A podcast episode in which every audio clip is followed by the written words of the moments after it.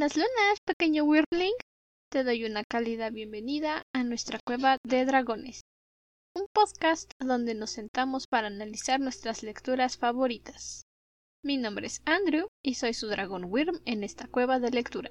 Y yo soy Ciela, una vez más con ustedes para la parte final de este libro. La semana pasada nos quedamos con una sensación un tanto agridulce de lo que iba a suceder con Trista, porque empezó a correr por los tejados persiguiendo al arquitecto, se le escapó y creo que uno de los últimos párrafos fue que se le había salido todo el relleno por ahí.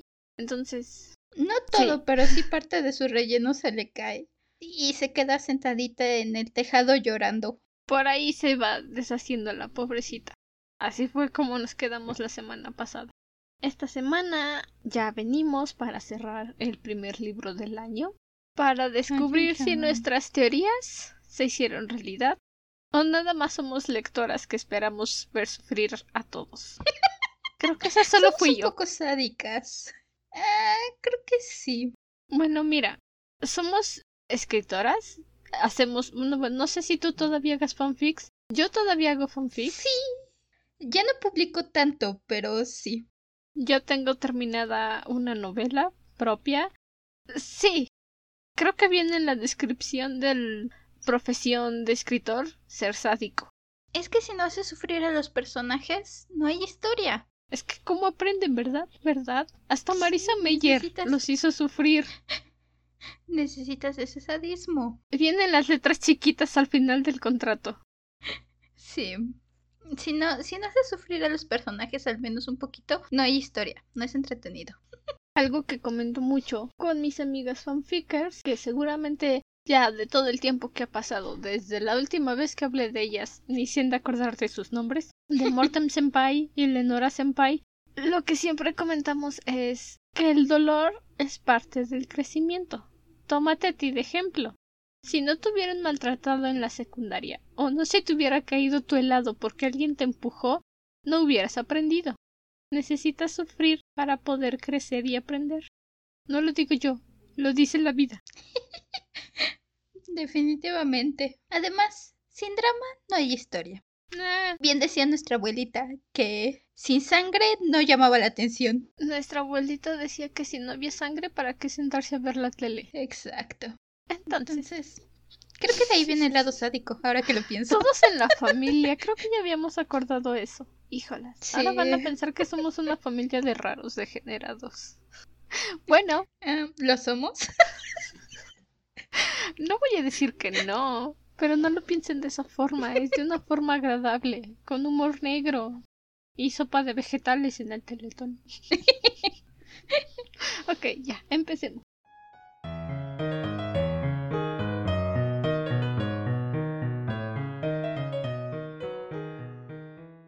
Nuestra sección sin spoilers. La narrativa no fue tanto así como tan clara como lo había sido en las veces anteriores, pero sí nos ayudó a tener una buena imagen de lo que estaba sucediendo. Por ejemplo, en la parte en la que están describiendo un momento de encuentro final, ahora sí un encuentro con Trista y el arquitecto, te ayuda a poder visualizar las cosas como están pasando, pero yo lo sentí un poco ambiguo, como si no quisiera ser muy clara al respecto. Creo que en parte lo que pasa es que si te fijas, esta última parte tuvo muchas escenas de acción. Creo que definitivamente la autora se destaca más en lo que es describir los sentimientos de los personajes, el ambiente, las descripciones, sigo diciendo, creo que las descripciones es lo que más me ha gustado, la forma en que tiene de describir las cosas y cómo la narración va cambiando junto con los personajes, cómo maneja la voz del personaje.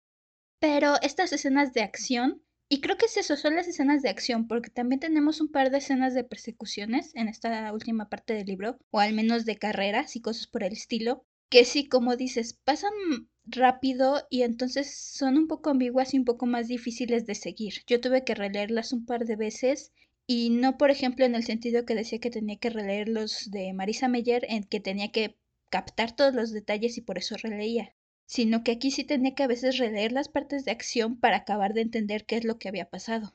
Entonces, creo que definitivamente la autora es se destaca más en lo que es los sentimientos de los personajes y la forma en que interactúan con el mundo y ven el mundo, que esta parte de peleas, persecuciones, estas partes más movidas. Sí, es algo que, bueno, evidentemente no es sencillo describir una escena de pelea, lo comentamos varias veces en Crónicas Lunares, sobre todo durante las batallas de Wolf, en la batalla de Artemisa. No es sencillo mantener el concepto de una batalla de una forma sencilla que cualquiera pueda seguirla sin perderse. E incluso en ocasiones de repente Marisa saltaba de un punto a otro y se nos complicaba seguirle el ritmo. Creo que el problema con estas escenas de persecución, de tensión o acción, como quieras ponerlo, es que intenta mantener todavía un sentido de misterio. No dice exactamente el arquitecto o los adyacentes, sino más bien se refiere a los personajes como personas que están ahí como y se movió para acá y saltó, entonces se agachó y él se puso enfrente. Ese tipo de situaciones terminan por confundirte. Y yo creo que lo hizo para no tener que estar poniendo todo el tiempo. Y el arquitecto se volteó, o Trista se agachó, o Trista saltó. Pero en ocasiones, con que lo pongas unas dos veces en tu acción funciona bien para mantener el hilo de lo que está sucediendo. Sí, principalmente, sobre todo porque, por ejemplo, la batalla final que tenemos entre Triste y el arquitecto es toda una escena de acción con solo estos dos personajes. Y como dices, yo creo que para no estar repitiendo los nombres, lo menciona muy vagamente y sí es un poco sencillo perderte. De hecho, yo de repente dije, ah, caray, ¿qué pasó? No entendí. ¿Cómo, cómo terminamos en este punto? no son malas las escenas, pero también como dices, mantener este, este sentido de misterio, igual en las escenas de persecución, que te mantengan, que estás intentando entender siquiera lo que está persiguiendo, lo que está pasando alrededor, te confunde un poco. Intenta mantener esta ambigüedad que tienen los adyacentes y eso no ayuda mucho en, en estas escenas donde de por sí puede ser un poco difícil entender la acción por no hablar de describirlo y luego quieres mantener la ambigüedad de tus seres y de tus entornos. Y sobre todo porque los adyacentes no son los protagonistas de esta persecución. Es trista. Y no, o sea, no es un spoiler. En algún momento iban a tener que enfrentarse. Es deducción lógica. Pero los adyacentes no están presentes. No son el foco de esta narración y la autora está empeñada en describirlo como si los adyacentes estuvieran ahí sentados enfrente y no es así entonces es una buena narrativa todavía conserva ese misterio que nos ha venido manejando desde el principio pero no ayuda para mantener una lectura fluida de estas escenas de acción como dice Ciela yo también en ocasiones tuve que regresarme porque estaba leyendo y de repente no supe cómo llegamos de punto A a punto D. No sabía. Sí, y pues tenemos muchas escenas de este estilo en, en esta última parte. Entonces, es como lo único más o menos negativo que tuvo. Bueno, no. No negativo, pero sí puntos bajos. Puntos menos. Ajá, exacto que ahora hablando de otro punto, ya acabando la historia, debo decir que algo que me agradó en general ya de toda la historia y que se mantuvo a lo largo del libro es lo gris que tienen muchos personajes. Realmente me gustaron mucho los personajes de la historia. Todos, tanto incluso nuestros antagonistas, que tenemos dos antagonistas principales en la historia, los entiendes, entiendes por qué están en contra de Trista, entiendes por qué hacen lo que hacen y hasta una parte de ti los quiere apoyar. Le vas a la protagonista, pero entiendes por qué los, los que están en su contra hacen lo que hacen. Y ni siquiera quiero llamarlos completamente los villanos de la historia. Es que no son villanos. Son los antagonistas. Creo que ni siquiera son antagonistas, simplemente son personas con circunstancias diferentes, con una situación complicada, porque en cierto punto no están intentando estropear el camino de los protagonistas, como podría ser un antagonista o querer llevarse el foco de atención. Simplemente están tratando de encontrar una solución para sus problemas de un modo que no llame tanto la atención y que sea beneficioso para ellos. No hay malos. Y eso me gustó. No están manejándote un Lord Voldemort que quiere destruir a los sangre sucia porque él es sangre sucia. No, es... es mestizo, pero es una sangre sucia. es simplemente un conflicto de opiniones, un conflicto de intereses y en cierto punto yo lo sentí como... Ay, ¿cómo se llama esta palabra? Se me fue. Daños colaterales. Esa es la palabra que buscaba. Son daños colaterales, pero no son a propósito. Son accidentales. Sí, tenemos personajes que por la situación que han vivido terminaron en, en contra de nuestra protagonista. O incluso tenemos por ahí un personaje que cree que está en contra de nuestra protagonista, aun cuando te pones a pensarlo quieren lo mismo. Y los entiendes. Y me gusta mucho porque hubiera sido tan sencillo, pero tan sencillo como dices, simplemente hacer un lado bueno y un lado malo. Simplemente pintar a nuestra protagonista como la buena, a las personas con las que se enfrenta como las malas. Tener al arquitecto como este gran villano, como este gran Lord Voldemort. En cierta forma lo hizo, pero solamente desde la perspectiva de Trista.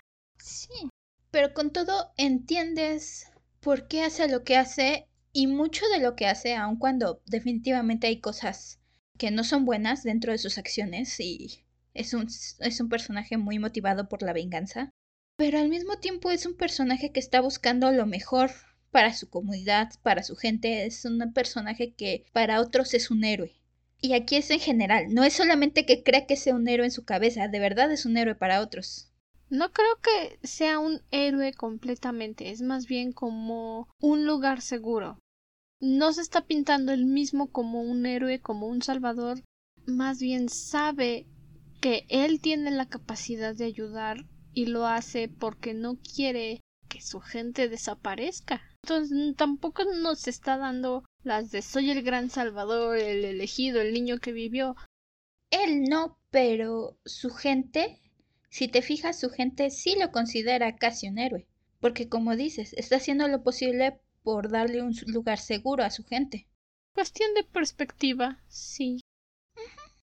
Y bueno, antes de saltar a los spoilers, el final de la historia mmm, diré que me dejó insatisfecha. No es que sea malo, no es que esté incompleto, pero me dejó ese sabor de boca de se nos está acabando el tiempo, hay que apurar las cosas. Lo sentí un poco apresurado, como si hubiera forzado la situación un poco para que funcionara a su favor. He de decir, cuando saltemos a, los spoilers, tuve mi primer plot conveniences. Un poco siento que, por un lado, sí, como dices, tal vez las cosas como que encajaron muy fácilmente y dices, ah, mira, qué, qué conveniente funcionó todo. Pero al mismo tiempo son con elementos que ya te venían presentando en el libro. En estas últimas secciones no hay nada que ayude a resolver la situación que no sea algo que no se haya mencionado antes. Como dices, sí es un poco apresurado, o tal vez como que le, le, hicieron falta un par más de capítulos para expandirse en algunas cosas, porque simplemente alguna solución se, se le ocurre de repente y funciona y dices, ah, mira, ya funcionó. Pero el enfrentamiento final, por ejemplo, lo sentí muy... no lo sé.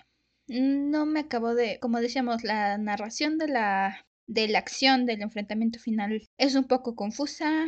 Termina cuando, te das cuenta y dices, ah, ah ok, y luego pero el final final del libro, digamos, la forma en que el epílogo, por así decirlo, el donde acabó cada personaje, debo decir que a mí me gustó. Y me gustó sobre todo por ciertas menciones y porque hubiera sido igual, como decíamos, hubiera sido muy fácil crear un villano, hubiera sido muy fácil terminar este libro en un sentido. No quiero decir así qué sentido porque spoilers, ya que lleguemos al final lo menciono, pero todo el libro te vienen mencionando ciertas cosas, tienes cierto tiempo, temes por tu protagonista y hubiera sido muy fácil irte por esta tendencia que tienen últimamente las cosas de que los finales tienden a ser muy agridulces. Y me gustó porque aun cuando, como dices, tal vez la forma en que se logró el final fue un poco conveniente y surgió muy, ah, mira, qué, qué útil, qué bueno que resultó las cosas así de fácil. Ah, plot convenience. Al mismo tiempo, me gustó la, la idea de que no se fuera por esta fácil opción de acabar las cosas de una forma más agridulce, digamos. Siento que el final es merecido y que los personajes están donde deben de estar al final. No sé cómo expresarlo mejor sin hablar de spoilers, pero creo que así lo voy a resumir. Creo que hubiera sido muy fácil irse por una ruta un poco más oscura y un poco más agria y no lo hizo y creo que eso fue un mejor giro que irse por la tristeza evidente. No sé cómo funciona el asunto de los capítulos para libros para niños. Evidentemente sé que con novelas juveniles y novelas adultas, dependiendo del gusto del autor, puedes extenderte todo lo que quieras y hacer libros de 1500 páginas como el señor Stephen King.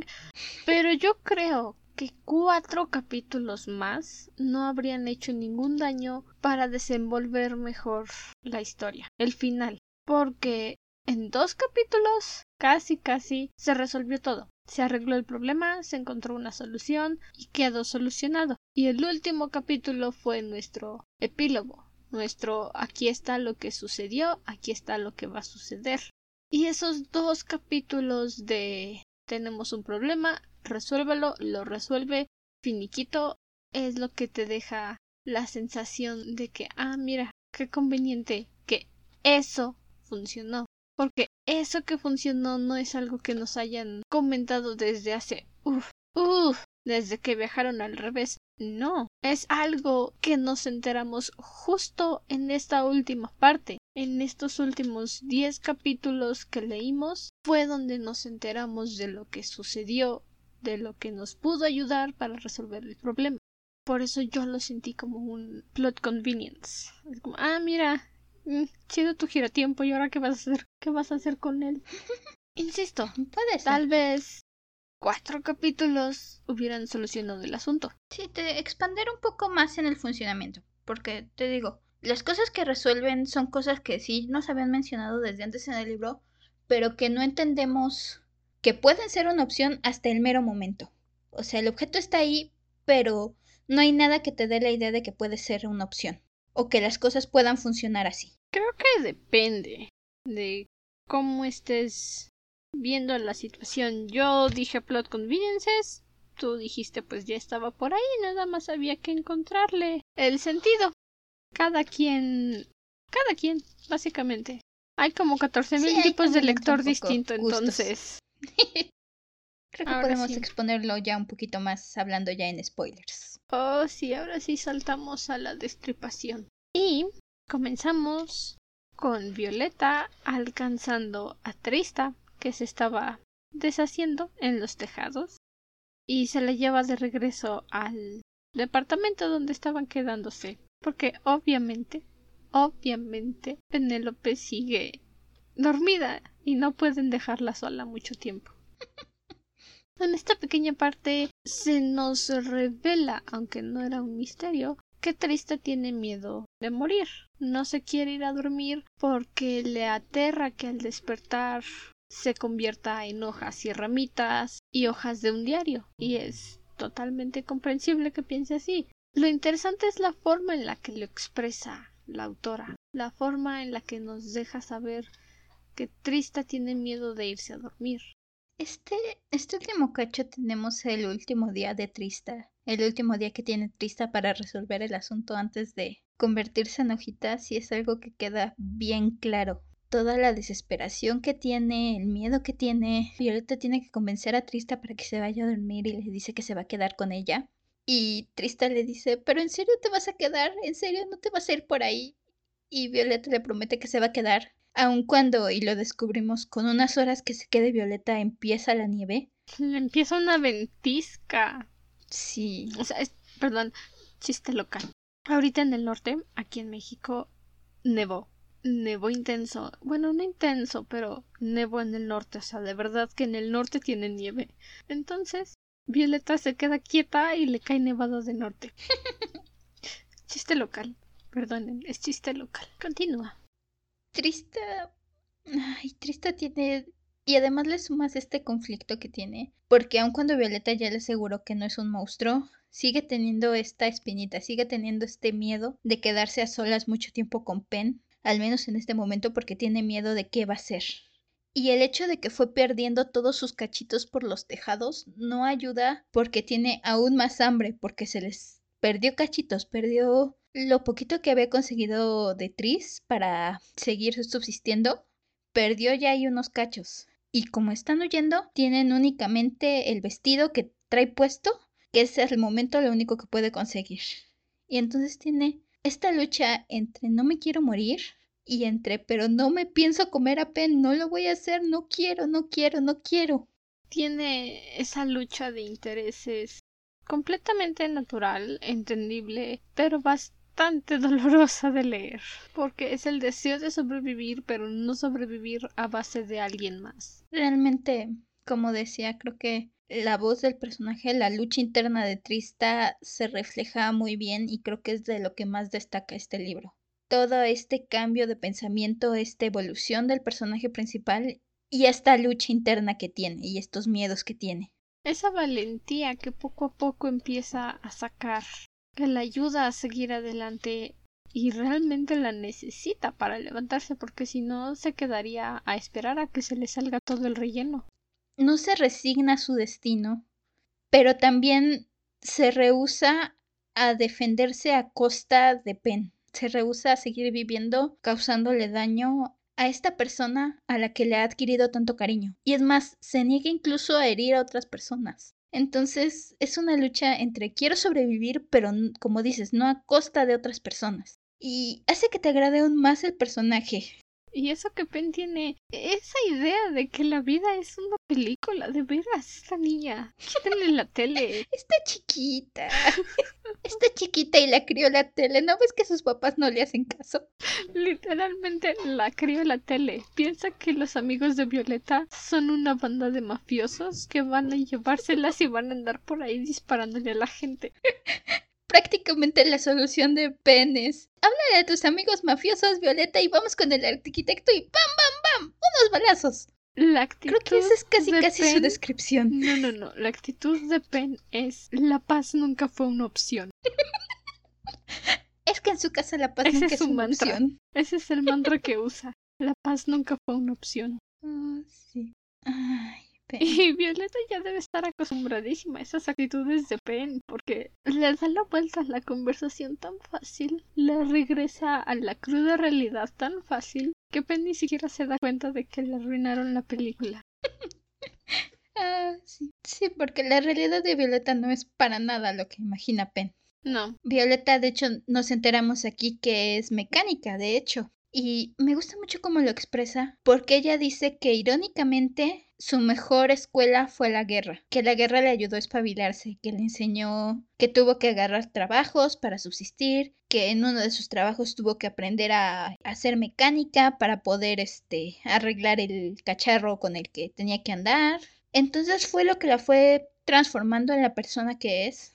Creo que tal vez antes de la guerra la Violeta que se comprometió con Sebastián habría sido más del agrado de los Crescent, habría sido más del agrado de Pierce y Celeste. Y esta es una chica que tuvo que subsistir. comentado antes, la guerra, sobre todo la Segunda Guerra Mundial, fue lo que impulsó a muchas mujeres a empezar a trabajar y que ellas quisieran seguir trabajando y ganando el dinero, porque se dieron cuenta de que hacer algo era mucho mejor que quedarse en casa esperando a alimentar a un zángano bueno para nada que no sabe ni lavar sus calcetines. Es justamente lo que le sucedió a Violeta. Tuvo que aprender a salir adelante por sus propios medios y cuando le dijeron sabes qué ya regresaron para cuidar de ti dijo ay sí cómo no puedo cuidar de mí yo sola muchas gracias lávese sus calcetines usted solo ajá y tiene una perspectiva muy centrada de la vida, muy... no es... podría ser muy fácil hacerle una amargada,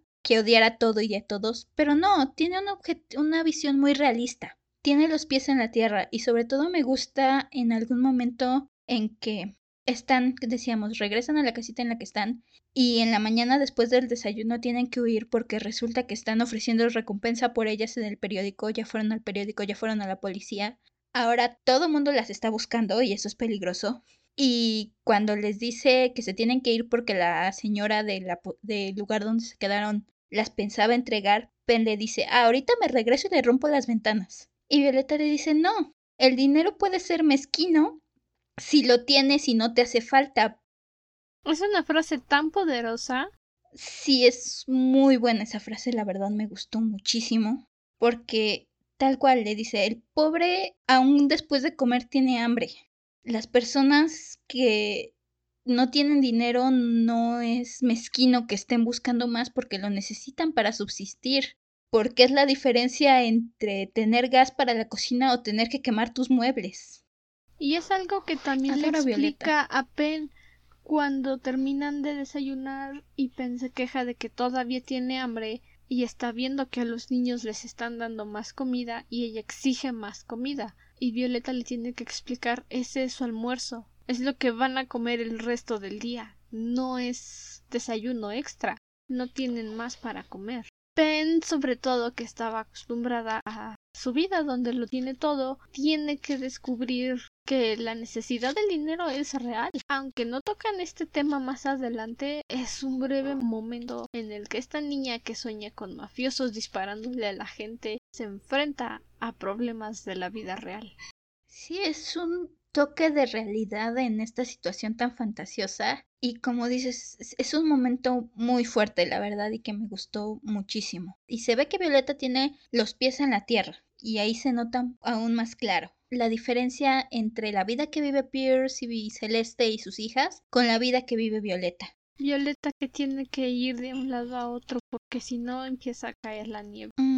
Y justamente después de que están escapando de la casa de esta señora que vio una oportunidad para mantener a su familia, para traer pan a la mesa, recoge el periódico donde está la foto de Tris y le dice Violeta, tal vez no sea mucho, porque se le perdió el vestido que se supone que se iba a comer, se le perdió en la persecución de los tejados. Y entonces Violeta le dice, cómete este periódico, a lo mejor te ayuda. Y Trista, como un niño obediente, abrió su boca de espinas y le hizo... y se comió el periódico a mitad de la calle. y me da mucha risa, porque Violeta le dice, no, aquí no. Fue un gesto muy infantil y muy inocente de parte de Trista, pero fue divertidísimo que le dicen toma comérselo. Ok. Y nomás le empuja a Violeta el callejoncito. Y todavía como no le funciona, como no es suficiente, Trista se pone a buscar periódicos en la basura para ver si encuentra otra foto al menos para seguir llenándose. Se pone a comer basura. A ver si eso le ayuda a llenar el agujero. Y luego... Ay, esta, esta parte tiene tantos pequeños momentos, debo decir, con todo. Porque Pen se, se mete con Trista y entonces la abraza y le empieza a decir que no va a permitir que se caiga a pedazos. Y Trista le está abrazando y de repente Pen le dice, ay, ¿por qué? ¿Por qué te salieron las espinas? Y Trista se da cuenta del hambre que tiene y del miedo de que puede estén...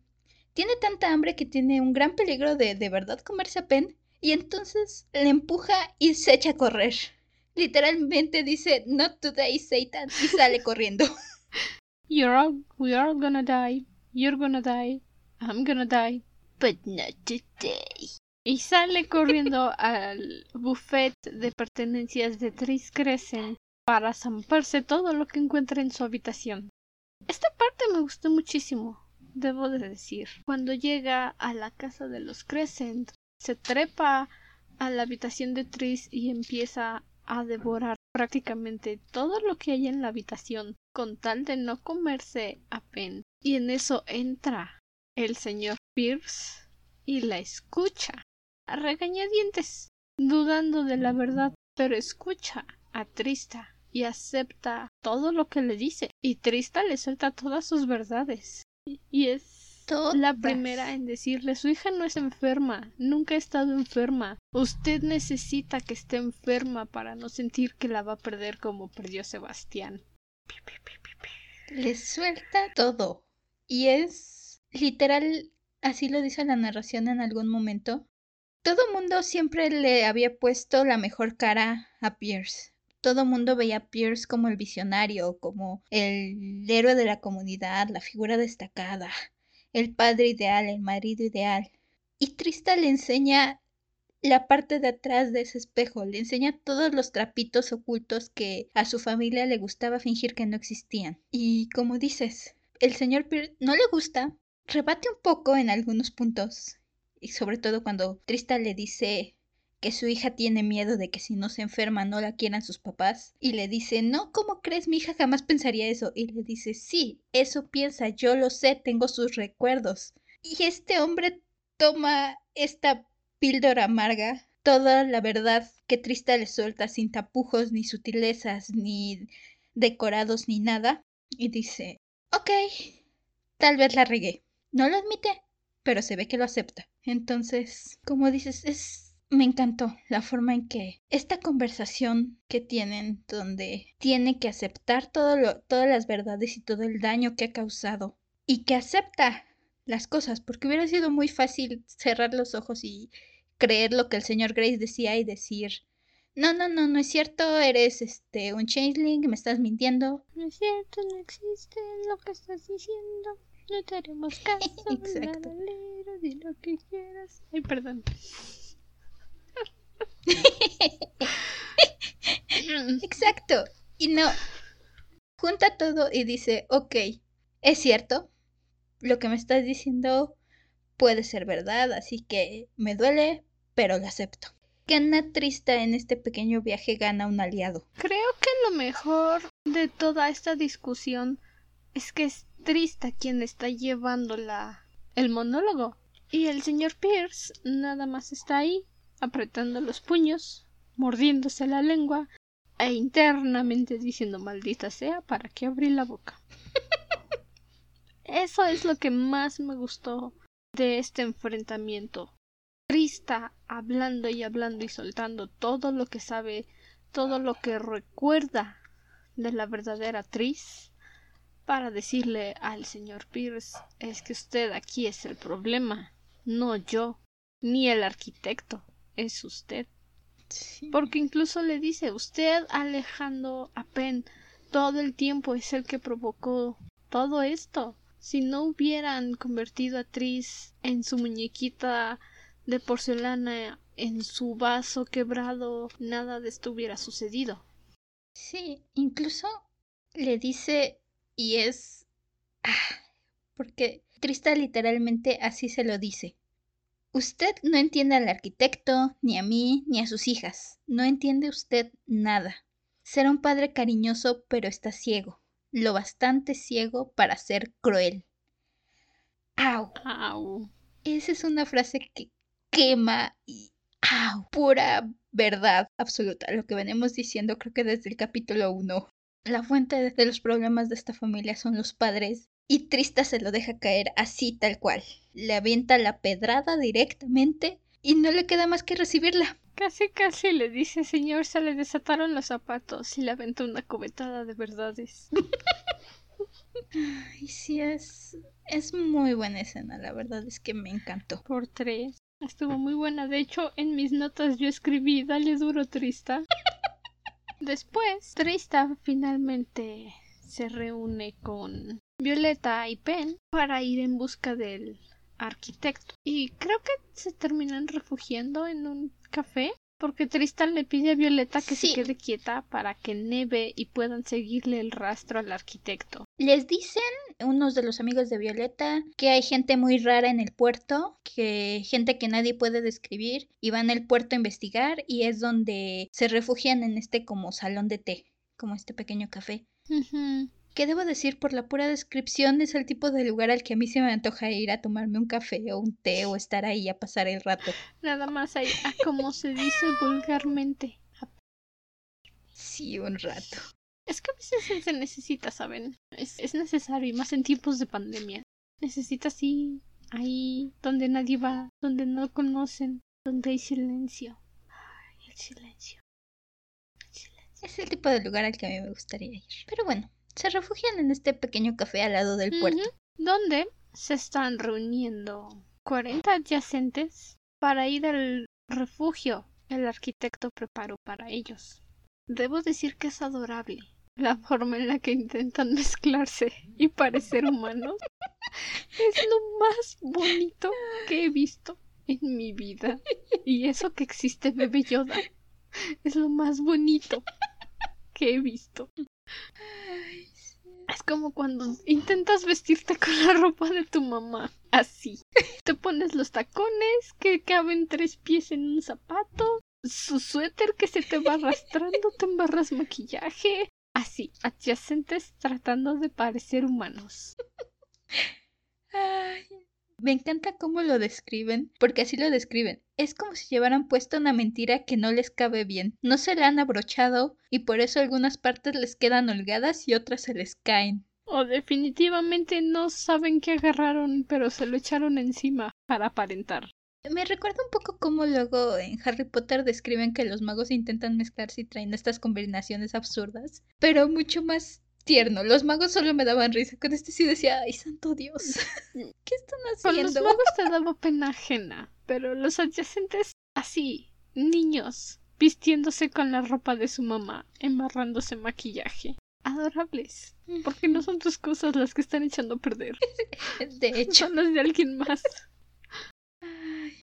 Y lo más es que en cierta forma les funciona porque Penny y Trista los detectan porque ya tuvieron cierto trato con adyacentes. Pero Violeta no se da cuenta. Cuando le dicen las niñas, todos estos son adyacentes, Violeta dice que únicamente como que les causa mala espina, pero no detecta nada extraño. Aun cuando Trista se da cuenta que dentro de este pequeño café literalmente están pidiendo la pura mantequilla o le piden a la a la pobrecita camarera que lleva todo el día ahí y no sabe ni qué le está pasando, le piden un vaso de sus lágrimas.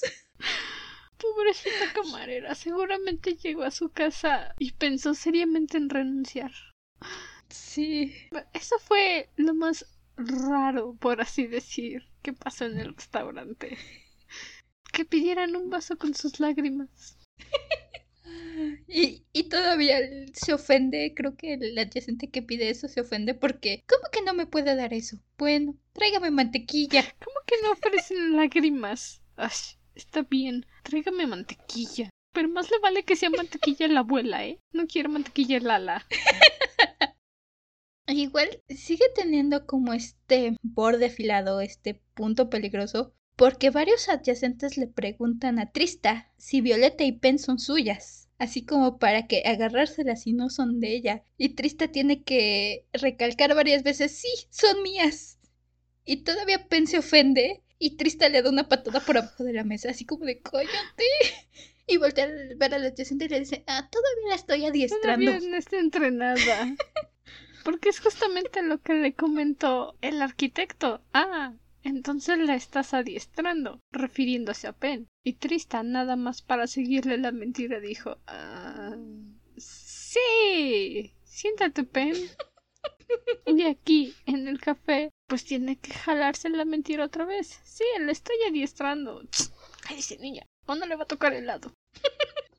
Y más porque luego Violeta nos dice que ella no entiende nada de lo que Trista habla con los adyacentes, que es como si escuchara sus palabras detrás de una bruma. Lo que nos da a entender que posiblemente entre adyacentes tengan alguna forma de ocultar sus palabras a los humanos. De nuevo, este sistema de magia suave que mantiene unas reglas muy estrictas.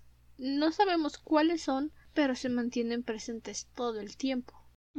La ventaja de todo esto es que uno de estos adyacentes le informa a Trista que el arquitecto conduce a los nuevos adyacentes a su nuevo hogar y por eso son los paseos de medianoche, por eso saca Tris todas las noches, porque conduce a los nuevos adyacentes al nuevo reverso. A un nuevo escondite. Bueno, no sé si es el nuevo reverso o los nuevos escondites referirme, pero bueno, a los nuevos escondites. Lo maneja como un nuevo escondite, porque al final descubrimos que el alcaudón también está yendo a ese lugar, entonces no es un nuevo revés es un escondite completamente nuevo.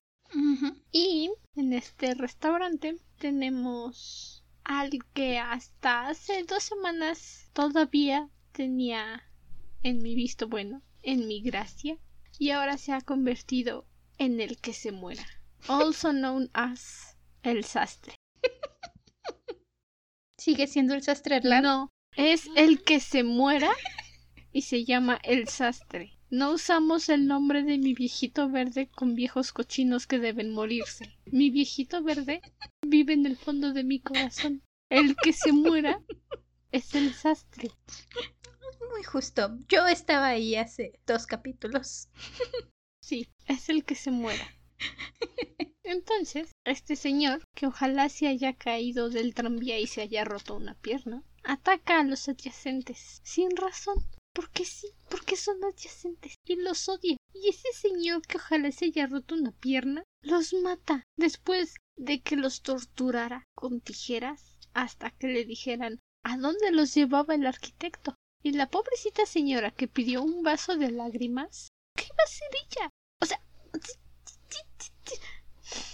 no le hicieron nada, absolutamente nada. Literalmente Estaban no. en un café, comiendo mantequilla, muy tranquilamente, ocupándose de sus propios asuntos. Y llegó esta criatura, esta horrible persona, este horrible ser, que debería de ser el único villano de la historia, amenazarlos con tijeras. Y su sequito de compinches ahí que también ojalá se les hayan roto los dedos por el frío. Y atacaron adyacentes. Porque sí, porque comían mantequilla.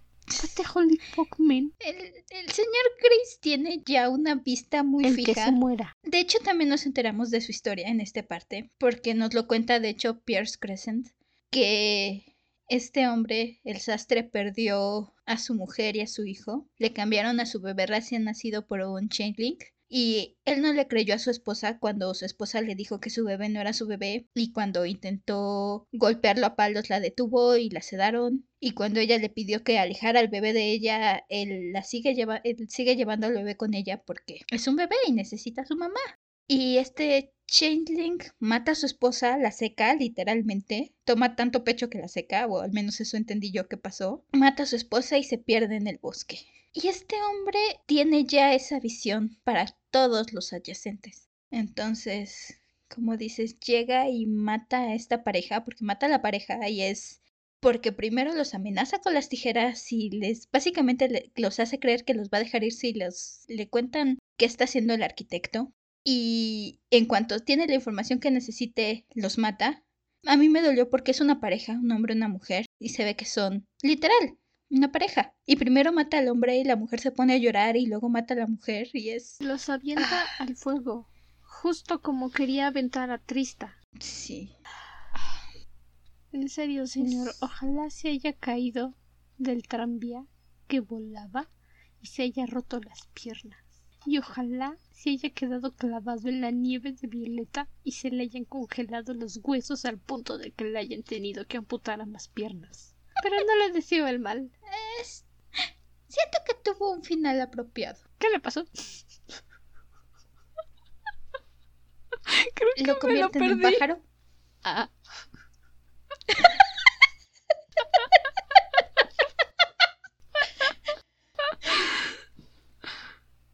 Hasta ahorita me quedé pensando. Eh, Creo que me lo perdí. ¿Qué le pasó? bueno, antes de que lleguemos a lo que le pasó al señor Grace, El que se muera. pequeña nota, una de las personas una de las personas del salón de té reconoce a Violeta y a las niñas y desafortunadamente es uno de los pocos, creo que hay como tres humanos en el, en el salón de té y uno de los tres humanos las reconoce y entonces Violeta tiene que huir para atraer a la policía y las niñas se esconden. Y Violeta se despide de las niñas, le desea triste suerte con la nieve y se va y nos dejan un momento de mucha tensión porque lo único que las niñas escuchan desde su escondite es un choque. Violeta se va en su motocicleta y escuchamos un choque y escuchamos que alguien habla de una ambulancia, pero no sabemos qué pasó con Violeta hasta que termina todo. Entonces nos deja este miedo de ¿estará bien? ¿Fue un accidente? La misma triste se pasa repitiendo está viva, está viva, está nevando, está viva. Eso es lo que la mantiene cuerda el resto de la persecución que está nevando. Y si está nevando significa que está viva. Entonces, desde su escondite es donde las niñas ven esta escena con el, el que se muera y, y la pareja de adyacentes. Y todavía le roba a el, arquitecto les indica a los nuevos adyacentes que traigan un tipo de abrigo gris para distinguirse. Entonces el señor Gray se lo roba y se lo pone para poder subirse al tranvía. Este hombre.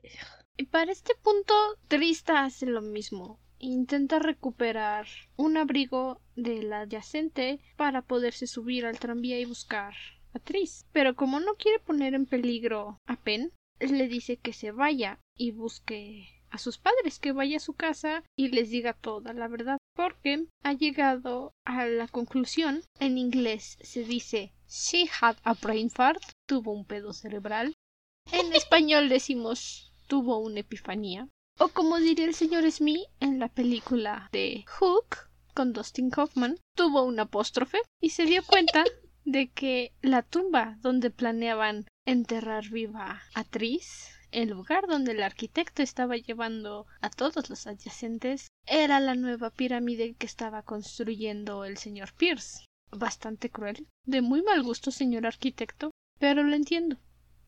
Violaron la regla más sagrada de su gente, incumplieron un trato. No lo apruebo, pero lo entiendo.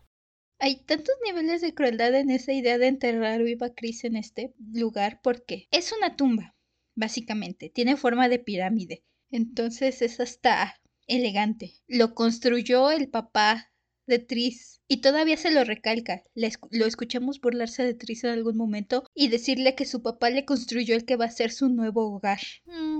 Le recalca, es un lugar tranquilo y oscuro para tus dolores de cabeza, no va a haber ningún ruido. Para que no te dé migraña. Se la pasa burlándose de todas estas enfermedades que Tris decía tener. Y aparte, para ponerle la cerecita al pastel, le pone en el lugar en el que la va a esconder un pozo sin fondo y le dice que se puede tirar en cualquier momento si ella quiere, que se va a morir antes de llegar al fondo porque no hay fondo, y que puede elegir si quiere morirse de hambre y de sed o si se quiere echar al pozo sin fondo, que es su decisión. Qué poético. Hay tantos niveles de sadismo en esta, Repito, en esta tumba. Lo entiendo, lo comprendo, no lo apruebo, pero aún así no podemos decir completamente que el arquitecto es el villano. Se nos ha dejado muy en claro que para los adyacentes una promesa es lo más sagrado que existe. Y el señor Pierce rompió una gran promesa con el arquitecto, entonces es como un nivel aceptable de venganza. Mm, lo digo con Puede ser. Insegura. Mm, es bastante horrible. El único problema con todo esto es que al final es todo esto lo que le impide seguir ayudando a su gente. Pero sí, entiendo lo que está queriendo hacer.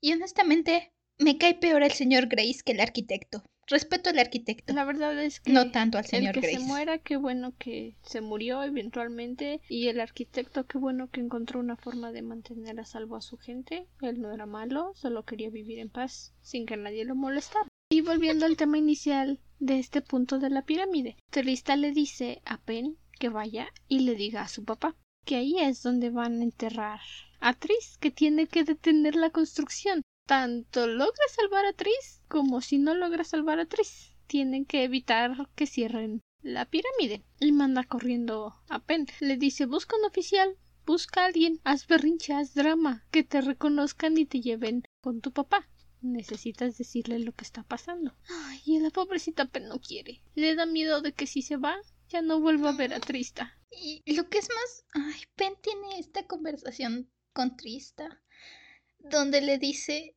Pen ya se formó su verdad de lo que pasó en su cabeza. Y le dice, ¿y si, y si siempre eras tú la actriz buena? Y, y me deshice de la mala, pero siempre tú has sido la actriz buena. Y a Trista le duele pero tiene que romperle esta ilusión a Pen, tiene que decirle no. O sea, la misma actriz que te abrazó y te consoló, es la misma actriz que te arruinó tu cumpleaños. Y dice una frasecita que me gustó mucho, porque le dice, la vida no es tan sencilla y las personas no son tan sencillas. No puedes cortarlas en trozos como una tarta y tirar lo que no te gusta. Y entonces le ayuda a Pen a entender que Tris es su hermana y lo bueno y lo malo lo ha hecho la misma persona. Entiendo que Pen siga prefiriendo a Trista. Trista es la que le ha tratado bien y con la que ya dijimos tiene una mejor relación que la propia Tris. Pero al mismo tiempo Trista le ayuda a entender que, ok, Tris sigue siendo su hermana, no es que Trista haya tomado todo lo bueno de, de Tris. Simplemente Trista tenía una hoja en blanco con la cual trabajar y por eso su relación con Pen se desarrolló de una manera más cariñosa, más saludable y Tris ya tenía el historial de que sus padres le estaban quebrando para mantenerla bajo su control. Entonces, evidentemente, Tris iba a querer seguir recibiendo toda la atención. Entonces, Trista se despide de Pen y la manda a buscar al papá y le dice si no aparezco, este, si no sabes nada de mí o de Tris, para la mañana dile que detenga la construcción porque ahí es donde van a enterrar viva a Tris, a la verdadera Tris. Y entonces va a perseguir, se une a los otros adyacentes a buscar el tranvía. Y debo decir, es un poco confuso, Muy confuso. pero al mismo tiempo me gustó un poco la, el momento en el que Trista persigue porque se va persiguiendo por los tejados el tranvía, porque dice que Trista está riéndose a carcajadas, que se siente con cierto compañerismo con los otros adyacentes que también lo están siguiendo por los tejados, y siento que es un momento donde acepta una pequeña parte de ella. Acepta sus habilidades de adyacente y acepta eso de sí misma. Ya Trista no es la falsa Tris, es su propia persona. Es su propia Trista en ese momento. Y es algo bueno. Como dices, empieza a aceptarse por lo que es, no por lo que le han intentado convencer que es. Empieza a entrar en paz consigo misma, empieza a aceptar que es adyacente, que es un changeling, un cuco, como lo quieras ver, y le ayuda para poder salir adelante en esta difícil situación tenemos este confuso momento, muy confuso momento, en el que está persiguiendo el tranvía, salta, se cae. la verdad no sé cómo logró subirse al tranvía, pero se subió. Y ahí es cuando se encuentra con el arquitecto y la verdadera actriz. Y también el que se muera. Sí, es aquí donde es este momento con el señor Grace. Qué pobrecita Trista porque primero la encuentra el señor Grace y Trista tiene este pequeño pensamiento de hay como 50 adyacentes aquí, ¿por qué viene por mí? Hay como 50, hay como 70 adyacentes, ¿por qué se fija en mí?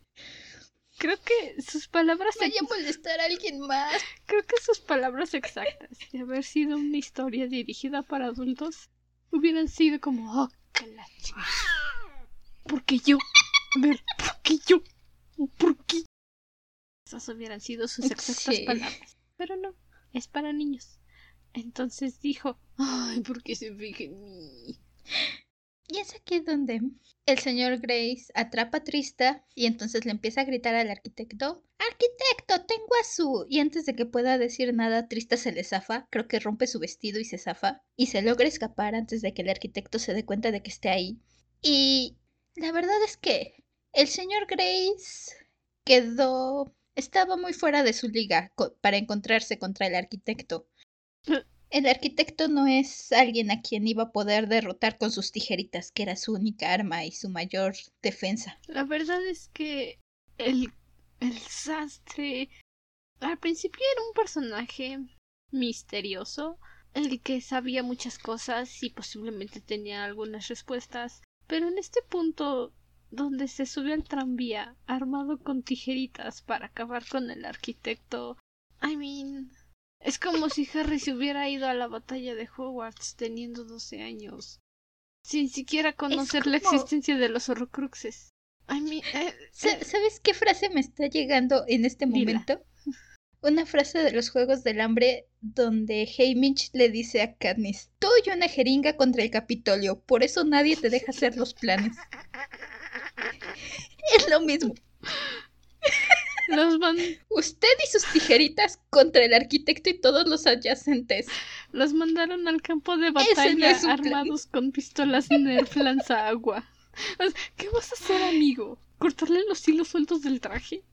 O sea, O sea, las tijeras le funcionaron muy bien con la pobre e inocente parejita de adyacentes. Pero este es el arquitecto. ¿Qué?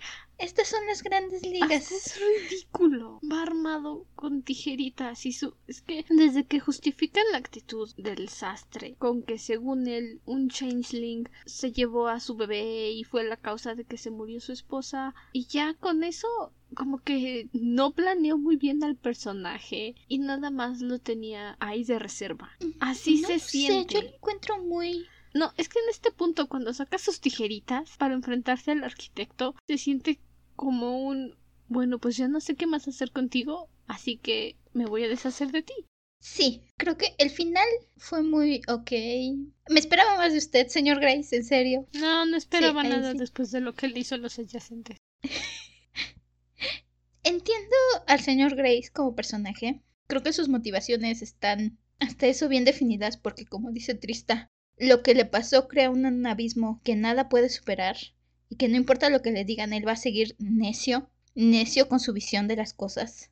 Y el arquitecto le lo describe de una forma que me gusta mucho porque le dice, el señor Grace le empieza a decir que a contrario de sus congéneres, él ve las cosas claras como el agua y el arquitecto le dice, me temo que ese es su problema, porque el mundo no es claro, es negro como la morcilla. Si todo lo ve claro como el agua es porque le falla la vista, o quizá no use los ojos, quizá vea con esas tijeras.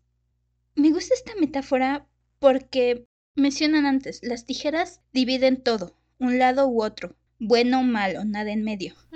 Y el señor Grace hace lo mismo. Corta a todos los adyacentes con la misma tijera, a todos los adyacentes los ve iguales. Todos son malos, todos los puede derrotar con la misma tijera, todo funciona igual. Y para él no puede haber un adyacente bueno o inocente. No está la posibilidad de que Trista de verdad quiere ayudar. Para él es las cosas como él las ve, un lado u otro, humanos o adyacentes. Es como esta parte que mencionábamos también en Crónicas Lunares. Al principio de Cinder, todos los lunares eran malos. Todos en Luna eran bestias despiadadas. No merecían salvación. No merecían ayuda de nadie. Y hasta el momento que llegamos a los primeros acercamientos de Luna en Cres fue cuando esta idea de todos son malos desapareció y nos dimos cuenta que no, que es cuestión de perspectiva. Lo mismo sucede aquí. Para el sastre todos son luna, todos son malos, todos deben de morir. Y el arquitecto es el que dice es que no estás viendo, nada más estás enfrascado en un trauma, no estás dispuesto a poner atención. Y honestamente el arquitecto se volvió mi personaje favorito después de eso. Sí, el, el arquitecto arrasa con el señor Grace. El señor Grace jamás tiene suficiente para poder irse contra el arquitecto. Nunca tuvo una oportunidad. Viejo ridículo. No. El arquitecto lo acaba convirtiendo en un pájaro y lo deja ahí en su tranvía y quién sabe qué le pasa después porque lo deja ahí como un pajarito atrapado por siempre en su tranvía.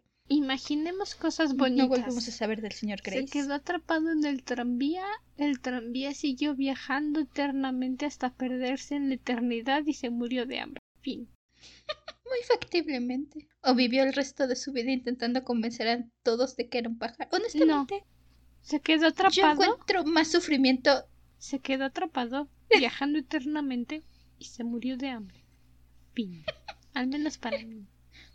Suena bien. Ese es un final bonito.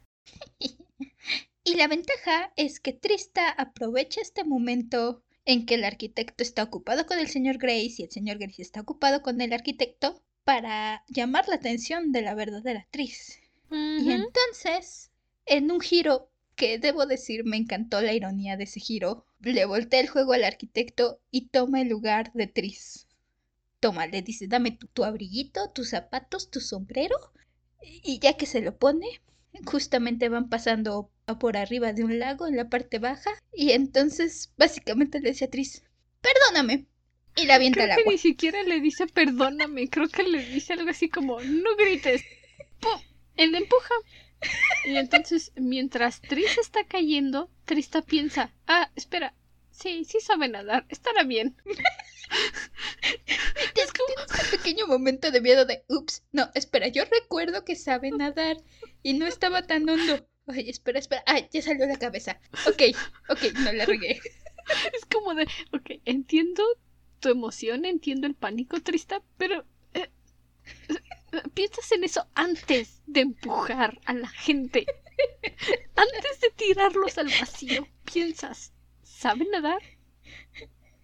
Es como... No había tiempo. O sea, lo entiendo. No había lo tiempo, entiendo, y lo se nota- comprendo, pero no piensas en si saben nadar cuando están a media caída. A lo mejor ya hasta que cae al agua piensas, ¿saben nadar? No mientras están a caída libre en el aire. No es una caricatura. Ay, sea como sea, Trista toma el lugar de Tris y engaña al arquitecto. Oh, sí. La ironía de ese giro. La verdad es que estuvo muy, muy bueno ese giro. Porque el arquitecto no se da cuenta. Exacto. Y ninguna de las dos lo sospechó. Ya que lo leí dije, ¿cómo es que no estuvo en la teoría de ninguna de las dos esa idea? Es brillante. Diablos, Forrester es un Es genio. brillante y al mismo tiempo un poco obvio. Creo que básicamente porque era tan obvio no lo pensamos. Sí. Ya hasta que lo estoy leyendo dije Pero yo, muy "Da, bueno". pues sí, ¿no? Son la misma. y ese mismo pensamiento de da fue lo que me hizo darme cuenta. Pues por eso no se me ocurrió. Da, es demasiado obvio. Pero lo emocionante aquí es que lugar. Ajá, llegan a la pirámide y todo el rato el arquitecto va, vamos, señorita Tris, camine, señorita Crescent, muévase. Y Triste está como de, este tipo no se da cuenta de que soy yo. Es que está tonto. y es hasta que llegan a la pirámide, hasta que la encierra en donde va a ser su tumba, que Trista levanta su carita y le dice, hola papá. Y el arquitecto está como de Caspin Spanish. ¿Qué haces aquí? Aún más porque incluso Trista se da cuenta de que lleva el reloj de Sebastián en la muñeca del arquitecto y necesita ese reloj porque descubren que es ese reloj. El, el, el señor Pierce le dice que el arquitecto hizo algo con ese reloj y cabello de Sebastián para hacer esto que tiene a Sebastián atrapado. Y entonces cuando la, deja, la quiere aventar, Trista se le empieza a colgar y le empieza a decir, no, no me deje aquí, no me deje aquí. Y el arquitecto todavía así como que, ay, quítate. De No me, no me estorbes. Y cuando se da cuenta, Trista aprovecha esto para quitarle el, el reloj. Y entonces nada más voltea con su reloj y, y lo ve con su boquita de espinas. Y le dice, hola papá.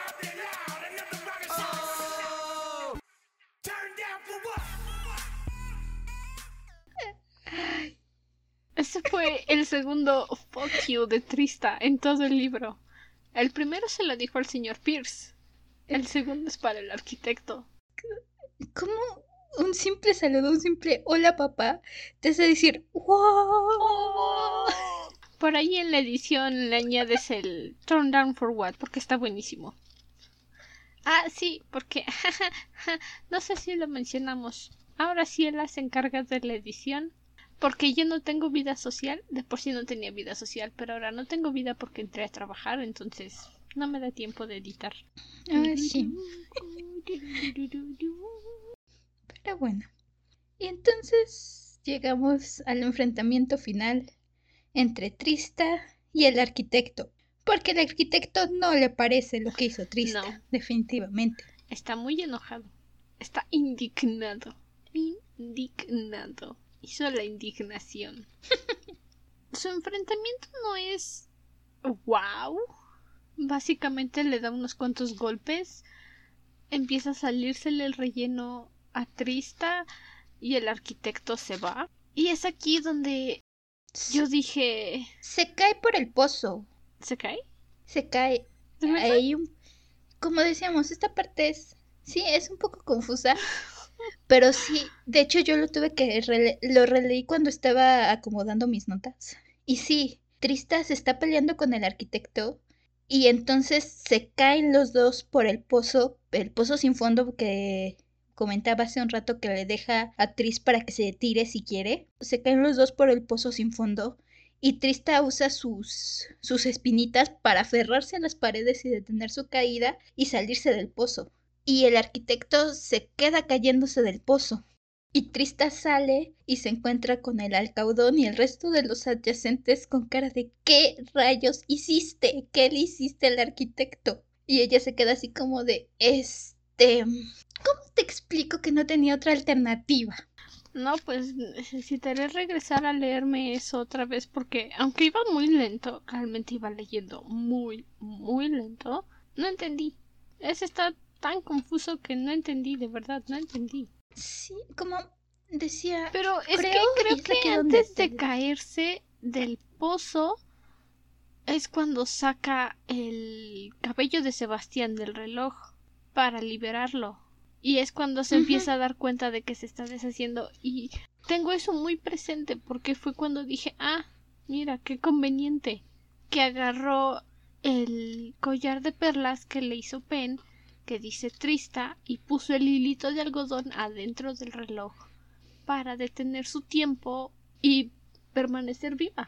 Y fue ahí, ese fue mi plot conveniences. Porque nos enteramos del reloj con el señor Pierce, como dice Ciela, apenas en esta última parte, una vez, una mención, y de repente esa fue la solución para mantener viva Trista, o sea, no, no me convence. Es lo que yo siento que debieron haber como explicado mejor tal vez, porque el reloj lo mencionan varias veces, en mi opinión, es...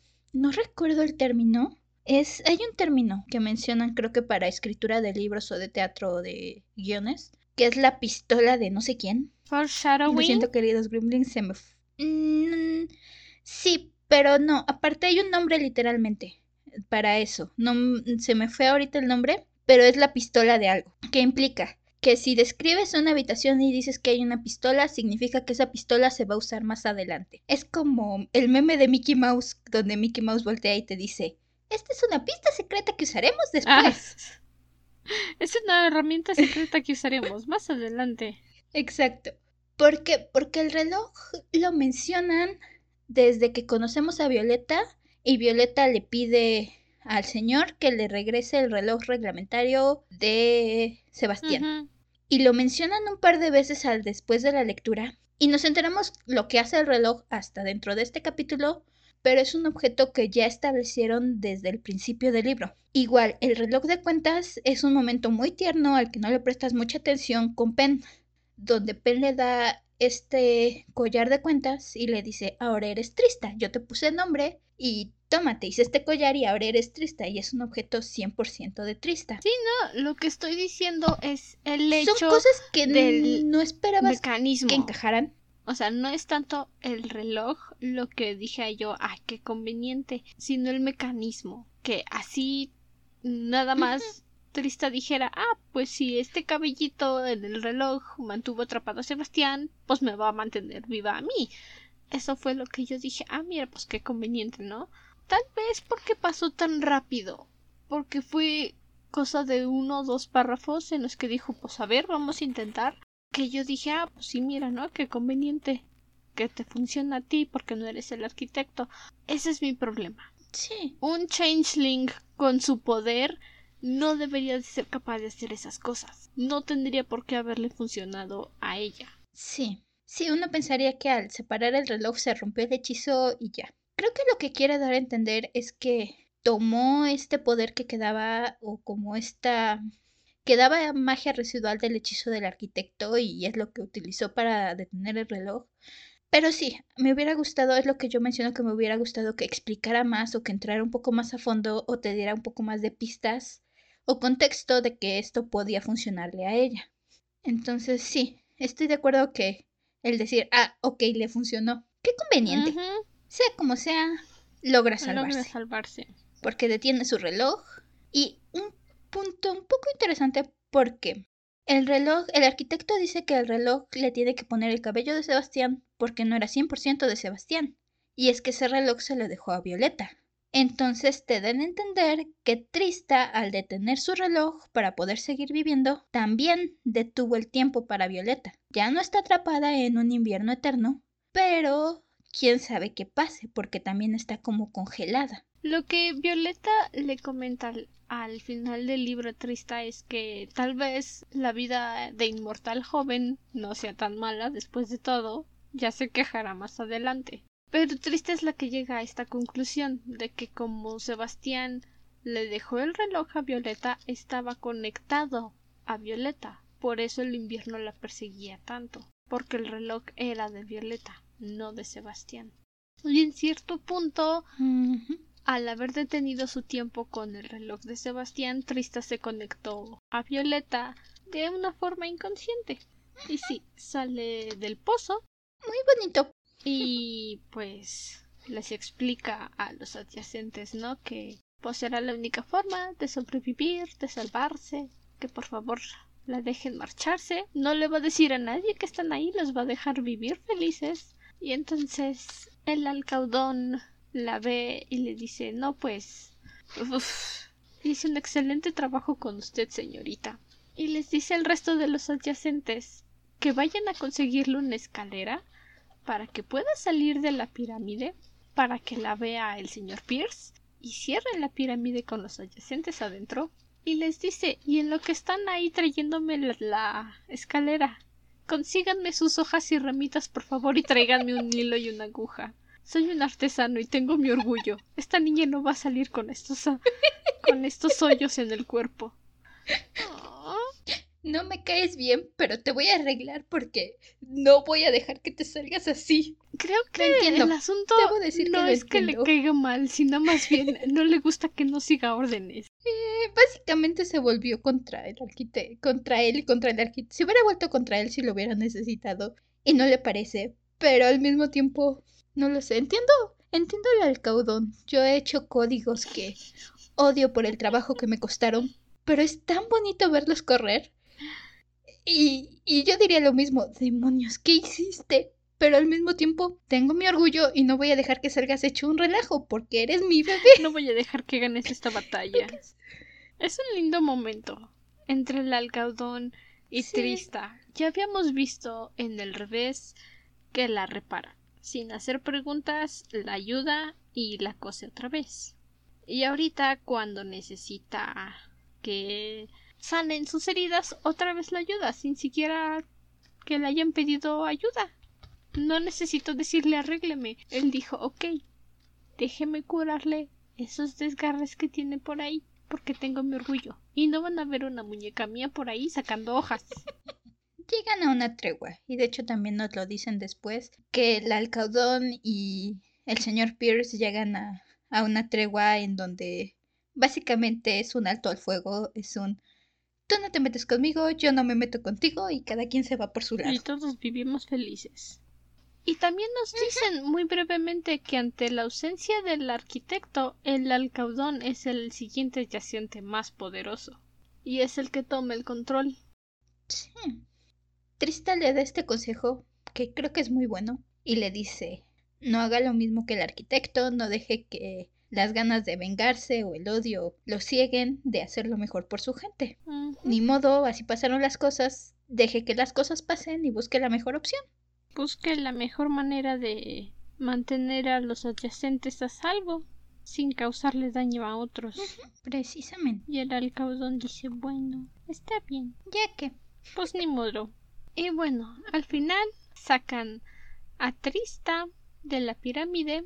El señor Pierce se la lleva a un hospital. Junto con Violeta la mantienen a salvo, le dan tratamiento médico.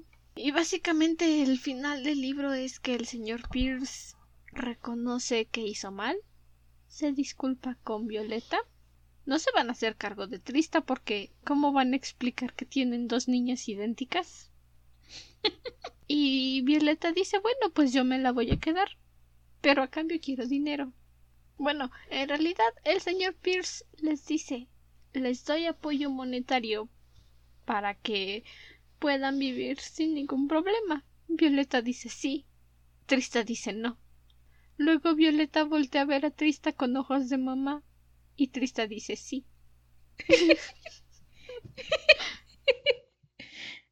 Ay, es esta es la parte que No, mencionaba. espera, espera, espera, espera. Antes de que menciones Ah, la bueno, parte que ajá. mencionabas. En cuanto los Crescent van a visitar a Trista al hospital, Pen entra en la habitación corriendo para abrazar a Trista. Y Trista la levanta en el aire dándole vueltitas. Uy, es lo más precioso que he visto en mi vida. No, no es cierto. Adyacentes disfrazados de mamá es lo más bonito que he visto. Pero eso también fue hermoso. Es adorable, es... Penny y Trista tienen una relación tan bonita. Sí. Y Trista también tiene una breve conversación con Tris sobre lo que sucedió. Y hay un punto en el que Tris le dice a Trista es que te robaste a mi hermana. Es mi hermana. Y Trista le dice pues trátala bien. Sí, me gusta cómo lo expresa, porque le dice, róbamela, recupérala, A ver, quítamela. Pen necesita una hermana mayor. Y le dice, soy su hermana mayor. Pues, Pues actúa como tal. pues compórtate Básicamente como le hermana dice. mayor. Bish. Sí. Igual Trista menciona que no entiende cómo la gente pudo convencer, confundirla con Tris. Porque Tris, porque ella es más alta que Tris. Y entonces se da cuenta que no, que lo que pasa es que Tris se encoge. Entonces, y te dan a entender que tienen esta pequeña conversación. Y Tris le dice, ¿por qué me empujaste? Si me hubieras dicho que saltara, hubiera saltado. Y Trista se queda pensando que lo que ella recuerda es que se hubiera quejado y hubiera lloriqueado. Pero también menciona que la gente puede cambiar mucho en una semana.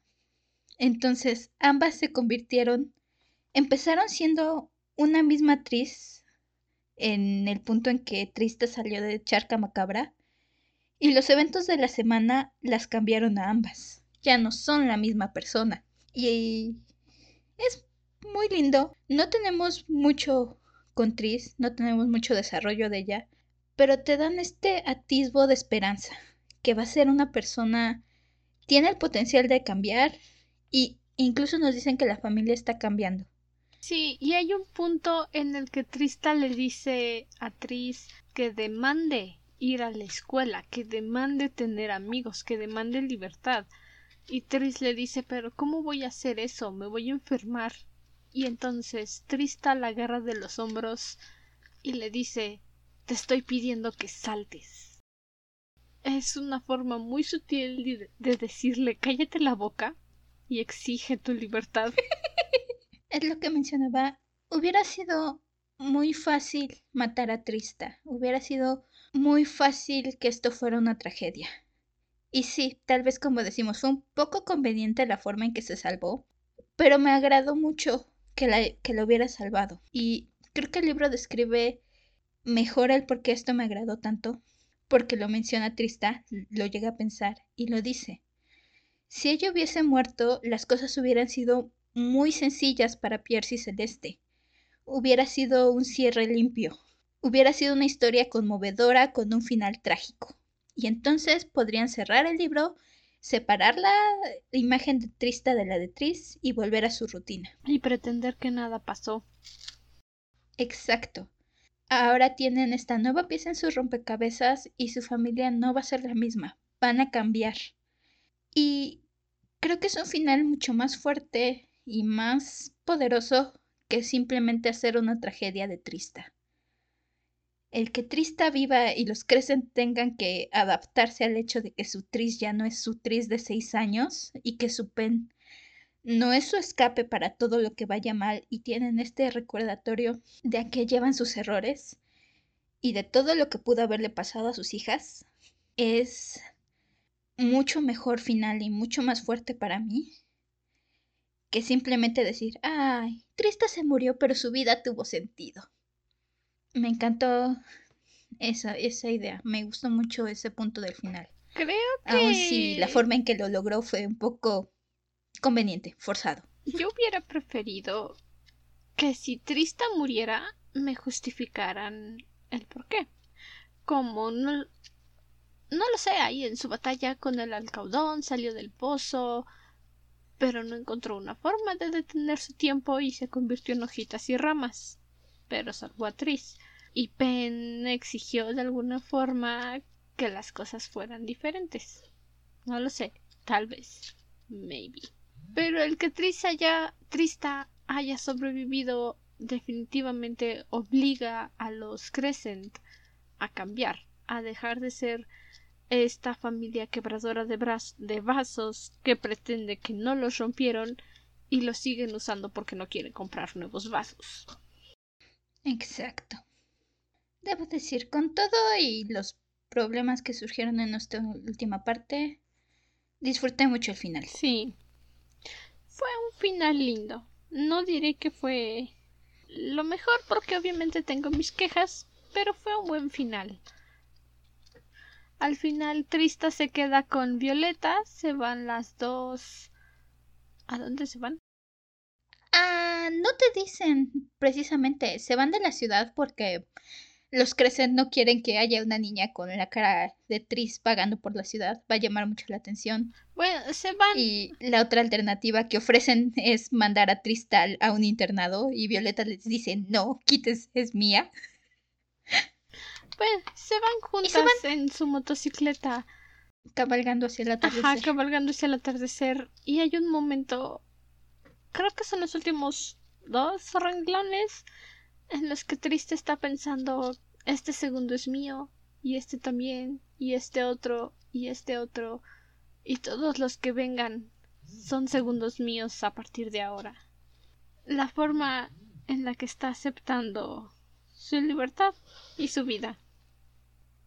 Y así terminamos esta historia. Y así termina la canción del cuco. Voy a seguir repitiendo esto. Es una muy buena historia tiene una muy buena trama, un buen sentido de misterio. Y si fuera dirigida a un público más adulto. Oh my god. Sería una historia muy sádica. Sí. Muy gore. Muy perturbadora. Sí. Y aún como está dirigida, te atrapa la historia. los personajes son muy buenos. Te atrapan los personajes que te tienen que atrapar. Pen, Violeta, Trista, las tres son increíbles. Las adoras. Esperas que les vaya de lo mejor a las tres. A los personajes con los que tienes que tener un problema, tienes un problema. Creo que la autora se destaca describiendo sentimientos, se destaca describiendo las situaciones complejas de la vida en cuestión de dilemas morales o cosas por el estilo dirigido para un público más joven y lo hace de una forma bastante buena en mi opinión. Tal vez, como decíamos, le falla un poco las partes de acción, pero honestamente siento que el resto de, del libro lo compensa bastante. Tiene sus puntos fuertes y sus puntos débiles como cualquier escritor. No todos son buenos en todo, eso sería imposible. Pero en las cosas en las que he estado trabajando las refuerza para que sus historias tengan bastante fuerza, para que sean llamativas y se sientan reales, que es lo más importante cuando nos sentamos a leer un libro. Queremos sentirnos en la historia, en el mundo, con los personajes que nos están manejando. Y lo hace muy bien esta, esta señora. Lo ha manejado muy bien. Bueno, ahora sí. Para poder terminar, que por si no lo saben, estamos grabando casi a medianoche. Yo tengo que ir a trabajar. y, ya llevamos casi dos horas de grabación, ahora que estoy viendo el cronómetro. Ah, sí, pero bueno, como un minuto de esa grabación es divagar. o diez minutos, lo que Sigue sea. Siendo... En fin. Ya llevamos aquí mucho rato. Vamos al final. Vamos al final. Para terminar el libro, vamos a decir nuestros cinco momentos favoritos de esta última parte. Los míos fueron el momento en el que Violeta le acarició el cabello a Trista. Creo que fue el primer gesto maternal genuino que recibió desde que salió de Charca Macabra. Pen confesándole que no quiere que se muera Trista, que prefiere a Trista que a la verdadera Tris y quiere que ella sea su hermana mayor. El señor Pierce tragándose el orgullo y escuchando a Trista decirle sus verdades. Decirle, ¿es usted un mal papá? ¿Apesta? Cuando Pen salta para abrazar a Trista en el hospital, eso fue hermoso. Entra corriendo y le grita Trista. Así bien adorable. Y el último es que Trista se queda con Violeta y Violeta se queda con Trista. Tan precioso. Hermosos. Sí. Los míos son... Primero, cuando el señor Pierce tiene que tragar su orgullo, concuerdo. La frase que mencioné hace rato es un padre cariñoso, pero es lo bastante ciego para ser cruel. Me encanta. El siguiente es cuando Violeta se despide de las niñas antes de echarse a correr y dejarse atrapar. Y nada más le dice a Trista que tenga suerte con la nieve y se va corriendo. El tercero es también la despedida de Pen, porque y Pen le dice a Trista cuando se está despidiendo de ella, cuando la mandan a buscar a su papá, que ella nunca tiene miedo. Y Trista le dice, lo sé, me, me encantó, me tocó. El cuarto es el épico momento de Trista, donde voltea a ver al arquitecto y le dice, hola papá. You, arquitecto. y por último, es donde Trista le dice a Tris que le está pidiendo que salte. Le dice, toma las riendas de tu vida y deja de hacer todo lo que tus papás quieren. Deja de ser un vaso roto. Oh, sí. ¿Y qué? ¿Fueron cinco? ¿Ya fueron cinco? No los conté. bueno, mi frase favorita, déjame la busco porque no anoté nada, fue esta conversación que están teniendo Violeta y Pen cuando cuando Pen está diciendo que por qué su papá no evita que la policía las esté buscando. Y le dice Violeta Llevas dos días desaparecida, le recordó Violeta. A lo mejor se le está olvidando lo plasta que eres. Me encantó. Muy linda. La mía es cuando Trista se resiste a comerse a Pen y le empuja y se va corriendo. Y tiene este pequeño diálogo. No ha conseguido que lo hiciera, señor arquitecto, musito Trista. Ha perdido esa partida. No soy su instrumento, jamás lo seré. Soy libre de ser quien soy hasta que mi último pedazo se haya caído en la cuneta. Y tampoco es para eso estoy preparada todavía. Oh, sí. Adoro la fuerza de esta niña. Grandes palabras. Un gran poder conlleva una gran responsabilidad. Y Trista sabe manejarlo. ¿Tu personaje favorito? El arquitecto. Porque se deshizo del que se muera. Sí. es justo. No, la verdad es que el arquitecto se lució en esta última parte con esa actitud de ay. Piach, por favor, tus tijeritas no me van a hacer ni cosquillas. Y luego con su carita de ¡Ah! ¡Me engañaste! me engañaste, me engañaste. Me engañaste, me engañaste. ¿Y el tuyo? El mío fue Trista. Lo sé, soy.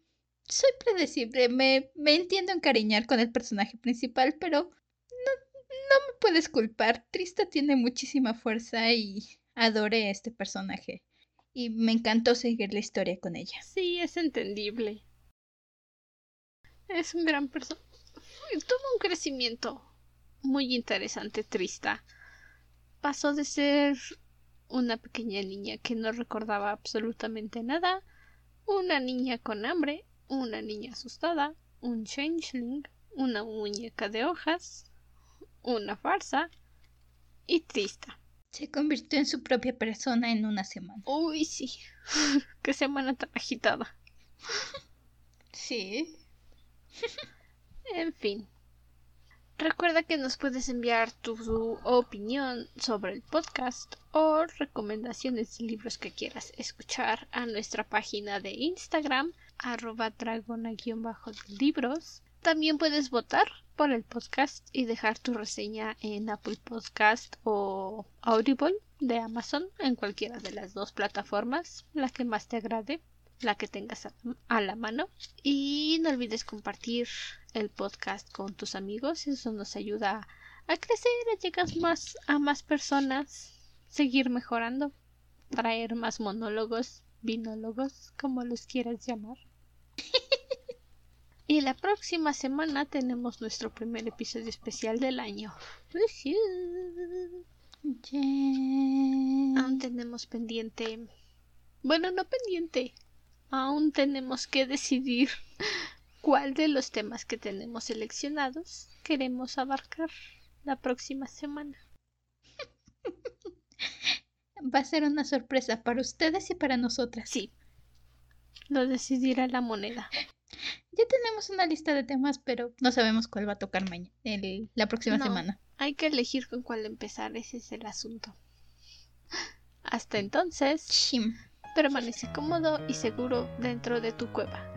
Nosotros nos volveremos a reunir en el siguiente episodio. Hasta la próxima luna. Adiós. Ahora no sé qué decir, así que adiós. Bye. Bye.